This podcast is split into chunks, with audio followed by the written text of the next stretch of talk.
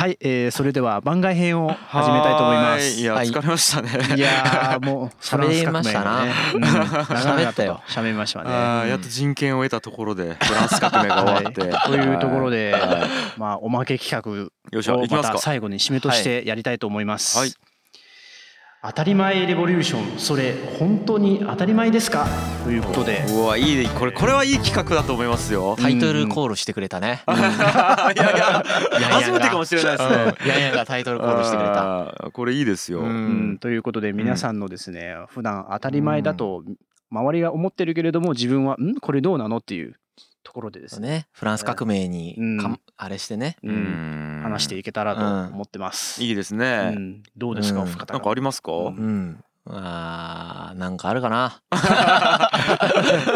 やー僕のめちゃくちゃちっちゃいですよ。あー教えてくださいよ。いやもういいですか？僕こあーいやもうじゃあしょうもないのかからら。はい。しょはい。いや僕これあじゃああのまずじえー体験談から言いますね。あはいはい。えっと僕大学の時かなえっとまあ彼女と付き合ってて、うんでちょっとまあちょっと遊びに行ったんですね。うんで雨が降っててで傘が1本しかなくて2人でで傘差して行ってたんですよ。うん。でえっとちょっとなんかうんとなんか屋台みたいなのがあってそこでなんか物買うみたいな。はいはい。で、えっと傘をこう折りたたんで屋根があるところに入って、でなんか買ったんですよ。うんでテイクアウトして、うんじゃあ行くかって言って僕パーッと行こうとしたら僕傘を忘れてて、要はあのふ2人で1本しかないから、はいまあいわゆるなんか2人で刺してたんですね、はい行くまでは。だから僕、えー、と忘れて、えー傘を忘れてパーって行こうとしたんですよ。たらその彼女が「ああ傘忘れたよ」っつって。で後ろからパーって持ってきてくれたんですね。うん。で「ああありがとう」っつって。で彼女がパッとこう傘を差してうん。でこうあのこれ持ってくれたんですよ、うん。2人の間に。うんであの僕あのも物買ってるから、えーとうん食い物買ってるんで、はいはい。それ食いながら普通になんかあでなんか携帯見てたんですよ確かその時。えっと左に物もえっと食いながら持って、ちょっとなんか連絡メールかなんか返さないといけなくて、携帯を持ってこうやって歩いてたんですね。でそれで1分か2分ぐらいちょっと歩いたんですよ、そのまんま。で携帯をパッてえっとポケットに入れてそのまんまなんかわもう忘れててうん。歩いてたんですね。うん。そしたら彼女から一言ボソッと「気が利かないな」って言われたんですよ。あおええっ？つって。でそこでパッてあの傘をえ俺が片手空いてるのに傘を持ってないっていうことに気づいてあ,、あーはいはいはい。なるほど。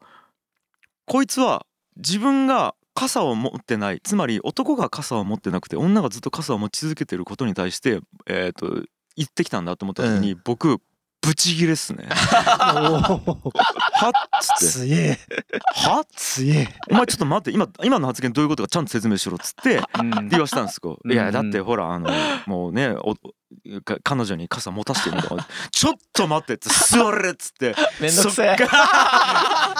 いやこれですねあのーこれまず言わせてほしいのが、はいはい。まずうん。僕傘持つんす。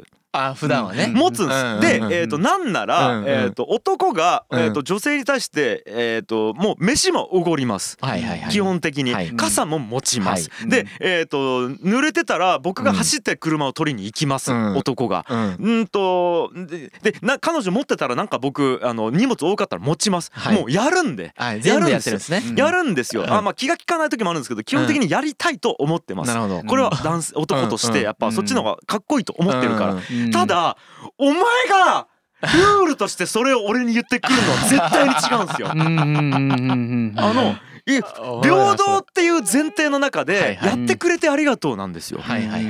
であのだからえっと僕傘気づいたら持つんでう。うん。んなんですけどあのそれ強要された時点でもうルールなんでそれは。ああなるほどね。なるほど。うん。飯もうん。僕おごるんですけどうん。たまたまトイレ行ってる間にあのなんていうんですかねこう彼女が払っててそれ気づかずに出てしまったらうん。でそれはやーやー言われる筋合いがないんですよ。なんていうんですかねあのルール化しないでくれと、はいはいはいルールがないのにやるからいいのに、あでもわかる。これわかります、お前が言うなっていう、だから、えっと、第三者が言ううん言うんやったらいいんですよ。え例えばうんじゃあ3人で歩いてましたとで。すねでうんとじゃあ友達が「おい!」と「うんお前さ出せ出せ傘ぐらい持ってやれよ」ってうん友達とか彼女の友達から言われたらいいんですよ。ああごめんごめん。それは、えっと俺の気遣いがなかったねって、うん俺で彼女はいやいいのに、うんうんでいいんですよ。持ってるお前が言うなっていうので俺はもうこれブチギレですね。えそっからもう伝わった？それ伝わりました？うんどうなんですかね？何切れてんだってなりました。でも最初は感覚的に切れてるんですけど、はいはい。でも途中で「うんちょっと待ってもうもういいちょっとあえっ、と、まあ、デート終わり」っつって「はい車乗ろう」っつって、はい。でそっからもうあのシート倒して楽な状態で会議ですよ。えっ、となぜこの問題が起こったかを冷静に一回考えようってなって えっと状況を説明しようというところから考えてですね。えっとそれでまず前提条件としてお互いどう思ってたかからまず一旦整理しようから始めて その上で誰もうそういう話をずーっとして30分1時間して。でへでも確かそこで出た結論はでもはい。こう言ったもののうん俺からするとうんと前提条件の中で俺がするっていう前提をうん。逆にうん。持ってたと。あー。なんか全然俺より理屈っぽい。俺俺のあのうん。あの奥さんとかよりももう全然理屈っぽくて今めっちゃ面白かった俺の方が理屈っぽく見えません？ですねですね。そこでそんな理屈っぽいのみたいな井口さんいやそうなんですよ。へーだからこれは僕思いましたね。だからいいんですけどね当たり前があるからこそうんとああなんなんですかね僕のこう持ってやるっていうこうサービス、格差が生まれるんで、そうですねまあそこに喜びも善意も全部ちゃんと表現できますしね。どというのはありましたよね。当たり前がルール化してしまったって感じですかそうそうそう。ね。あれが嫌なんですよね。ルールになったらちょっとポジションが変わりますもんね。そうそうそうの行為の。そう。うん。なるほどね。あ非常に面白いですね。まさかこんな傘を持つからここまで発展する。さすがだなやっさすがぱ深いですね。うん樋あ口さん。りがとうございます。うん。本当にブチ切れた経験があったんで。ええなんかありますか？お二人は。なんかどちらでもいい。やなんかしょうもないのしかないですけど、うん僕そうですね。うん。当たり前でしょ？だから当たり前で困ってるのは、うん。なんですかね。人の話きみん聞けないんですよ僕長い時間人の話ずっとじっと聞けなくて。もういやそういう聞けなさそう。聞けないんですよ。ビビるぐらい聞けないんですよ。だからあの学校とかでうん。学校のあの授業のスタイルとかやめてほしいです。あ聞けないから。あ。いやあとトークやったらいいんですか？トークだったらいい。インタラクティブにするかはい。本で渡してって思うわけ。だからその一方的にずっと何か俺に喋るのやめてって思ってて。俺思い出した。俺さ確か最初に出会った時って、そのうん登壇してる、はいはい。あなそうまさにそういう講座で上で、えはい。話しててで俺席隣やったじゃないですか、はいはい。前でずっと人と喋ってるのに、隣でずっと Kindle 見てるんですよ。あのあれあのルビーのあのはいはいはい。福岡市のあそこであった。はいはい。思い出しました。思い出した。うん。で、で Kindle 見てると。思ったらその次 Slack でパチパチパチパチってやってて、うん。ずっとそれそれ。その後自分のプレゼン資料がなんかまたパチパチってやってて、うん。それのなんかもうずっとループしてて、うん。聞けないんですよね。めちゃくちゃ落ち着きないな、こいつと思ってま だちょっとあの話してもないですからね。なんだこいつって思った記憶があります。やもう本当落ち着きなくて困るんですよね。サラリーマンやってた時に上司とかに怒られた時はどうしてたの？だから僕すっげえ怒られててもうビビるぐらい大企業向いてなかったんで俺本当に毎日2時間ぐらい説教されてたんですよ でもう多分あ一の番嫌いなやつじゃあないですか。のフロアで超有名になってたけどえー。俺うん。もう聞けないんですよだからずっと。だからもううん。一回ちょっと一回言って要点まとめてって感じなんだけど 結論から言ってみたいな感じなんだけどずっとグダグダグダグダなんか言ってくるんで何言ってんだこいつって思ってたらもっと怒られてたもん。やべえしたらまた2時間もさらにずっと聞かされるからそれに対してまたよイライラして。で何言ってんだこいつと思って。みたいな感じで人の話僕がインタビューして聞いてる分にはいいんですけど、うんなんか向こうからこう伝えられるみたいなのはやっぱあんまり聞けないっていうのが、うん でもそんなこと言われても世界もどうすればいいか分かんないでしょうそれわかんないですよね。うんまあなんかインタラクティブ系がいいなって感じかな。うんまあでもなんかえっとヤンヤンさんの話はずっと聞けるじゃないですか。こう3人でトークしあてたら。これトークですからね、うんあうん。あとねあごめんもう一つ出していい？なんですかなんですうん。かあの男が運転うまいってみんな思ってるじゃん。ああはいはいはい。俺死ぬほど下手くそなんですよ。あれかな？それかな？はい。死ぬほど下手くそなんですよ。あのだからそれも話と一緒なんですよ。はいはいはい。あの5分間ぐらい集中できるんですよ。うん。その間ちゃんと運転できるんですけどうんあの運転って5分で終わんないじゃないですか。ずーっとしますからそねう。でうん。うん。僕集中できなくなるんですよ。途中ではい。その音楽とか聴いてたらは音楽の方に集中していはい。おこのドラムいいねみたいな感じで考えてたらうん。なんかぶつかりそうになるんですよ。うん。でなんなら俺何回もぶつかったことあるんですけどうん。もうやめたもん運転。うん。はいはいはい。これはでも僕もあるんですよこれ何なんですかね？あのー男の人うまいじゃないですか。で俺の親父運転うまいんですけどうん。なんで俺こんな下手くそなんだろうと思って。あのだから集中力のコントロールができない人種なんです。うんなるほど。あのう。うんんとうん。僕もそうでえっと僕過集中型というあかー過集中なんですか？えっといやうん過集中ぼ僕はそっちタイプです。えー。うんだからうんと例えばえっと何か集うん。で運転って別にうん。僕集中してないんですよ。うん。もうほぼ自動化するぐらい僕うん。生長いんでずっと運はい。転してるんで。だから集中しなくていいんですけど例えば人によえー人が横に乗っててうん。会話盛り上がるとうん。そっちに僕の頭のリソース100いっちゃうんですよ。やったらもう曲がるところで曲がれないとかまあでもそれ普通なんじゃないですか。カーナビ見れないとか、うん俺車線変更できないですよもう。ああだからまあ多分それはうんと僕は頭脳使ってないんで。あー車線変更とか運転に対して。だからうんともう多分自動自動運転化してるんですようん。僕は。なるほどね。多分それはもう多分単純に経験だと思うん。ですけど、で曲がらないといけないとかうんとあれってえっと要は脊髄反射でやってないから脳を使う作業になるともう途端なんです結構だから運転は俺脊髄でやってます。なるほどなるうほど。んうん。なんかそんな感じですね。なるほど。面白いですね。ヤンヤンは？当たり前じゃない。はううん。んなんだろうね。うん。なんかうん。いなんですか？なんか男に関わるものなんですけど、はい。割とこう男はかっこよくじゃないといけないみたいな風潮はやっぱちょっと時々感じるようになって、まあ僕こんなビジュアルなんでそれにアンチテーゼなんですよね。はいはいはい それアンチテーゼだったんだ。そうそう僕はアンチテーゼです。なるほどなるほど。まあめめしいとか男らしいとかいう言葉ですよねまあ、僕は別に女らしくなりたいと思ってないですけど、うん。やっぱ僕中国で生まれても中国ではなおさらその敬語がすげえ日本以上に強あくてそうなんだ。うん。もう男は男らしくじゃないといけないし、うんその日本でいうとそのジャニーズのような人たちがこうみ中国で認められるようになったのはまだそんなにもうここ10年10でも年ぐらいじゃないですか。人気だよね嵐とか。そうそうそう、うん。ここ10年ぐらいですよ。あただ親のの世代からすればもうこの人たちはマジ男じゃねえみたいな。あなよなよし人すぎて。人間じゃねえみたいなうんうんうん。そういう人もいますので、うん。それはねなんかうんもうちょっとね男も女もだってね今いろんなこう考え方も出てきてるじゃないですか。グラデーションみたいなもんだと僕は思ってて生物学でも絶対そうですし、まあ、単なるホルモンの分泌量だけでち違ってるだけなんですよね。だからまあそこですよね。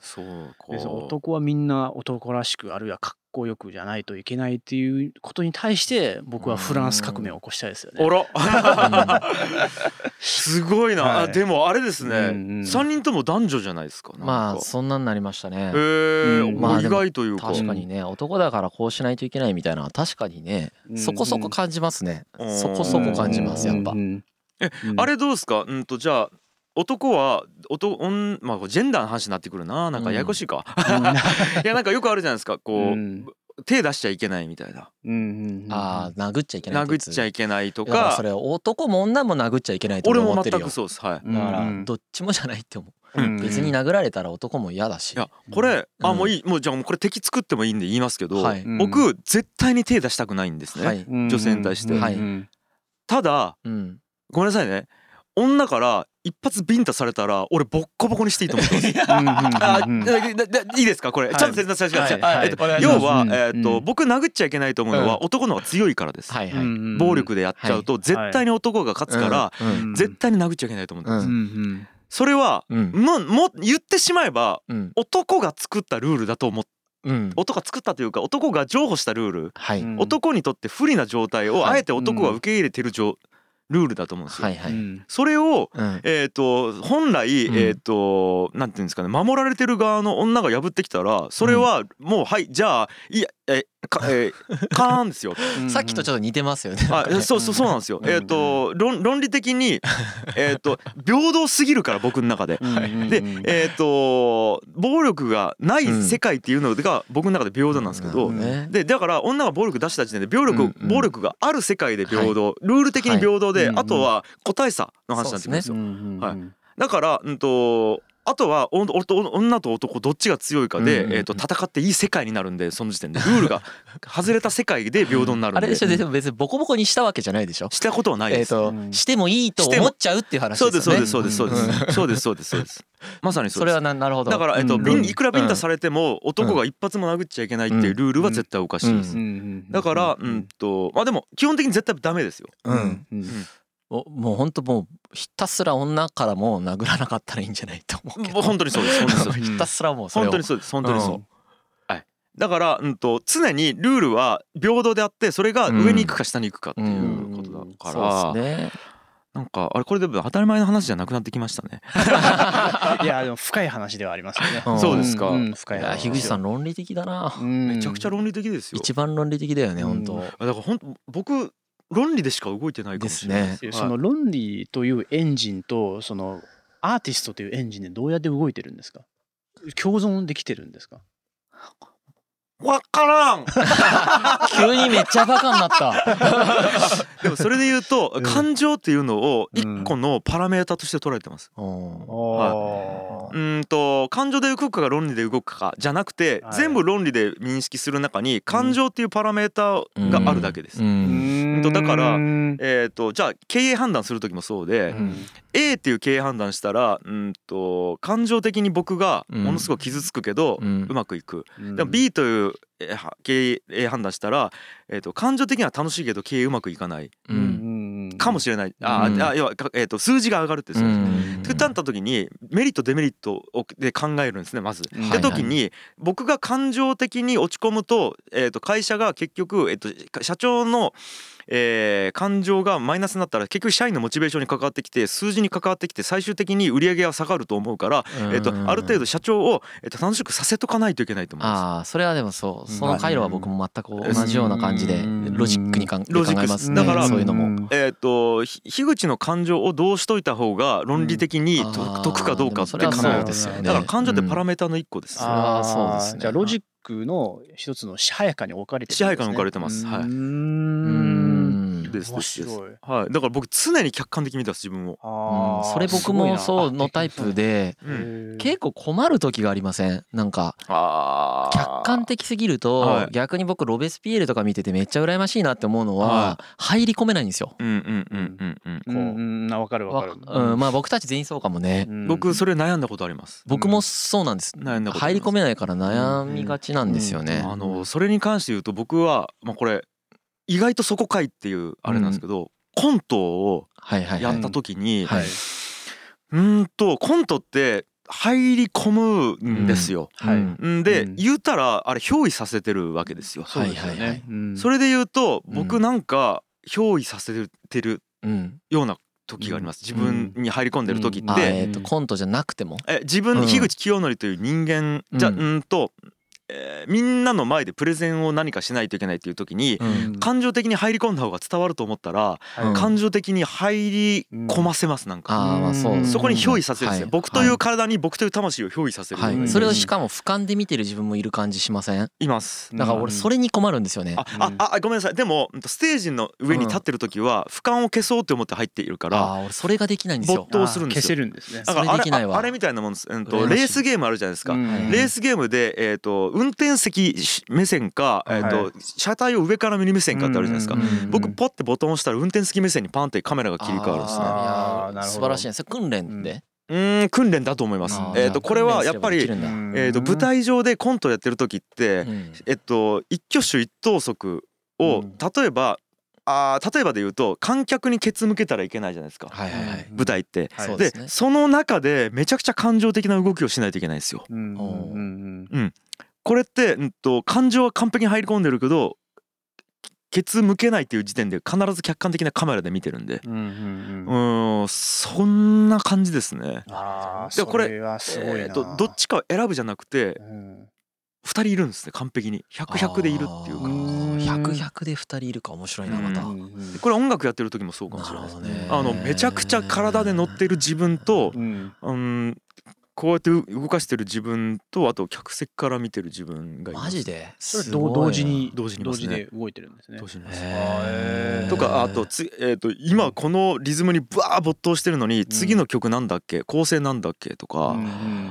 あー今ここあんまりパワー使いすぎたら、ここで100出したら次のギターソロ行った時に100出せないからちょっと動きを抑えてとかいうのを没頭した中でやってるんですよ。う。へーうんなん。か音楽でもそうかもしれないですね。なるほど。なるほどはうんい、でもこれ、うん、100集中してますよ。いや全然できないですけどあ。入り込めないですね全然できないわうんうんこれでも訓練かもしれないですね。訓練かもね。だから舞台とかあんま立たないタイプですからね。うんそこだと思います演技とか学芸会とか超下手ですからね僕 めっちゃタイトル苦手でしたコール下手くそだったもんね。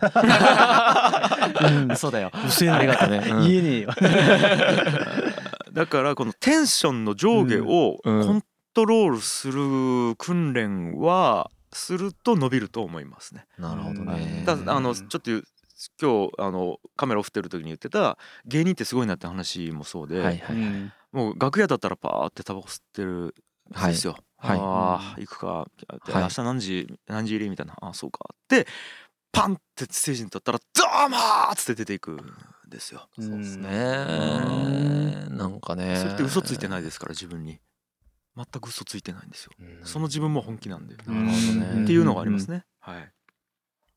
なんかそんな感じです。白い話ですねはい、まあまあまあでもまあ当たり前ですよ。そうですかはい、これが当たり前。まとまったようでまとまってないですけど、はいそんな感じですかね。うんはい、ありがとうございいます。やありがとうございます。うんありがとうございました。楽しかったです今日も。はいお疲れ様でしたありがとうございますはいありがとうございます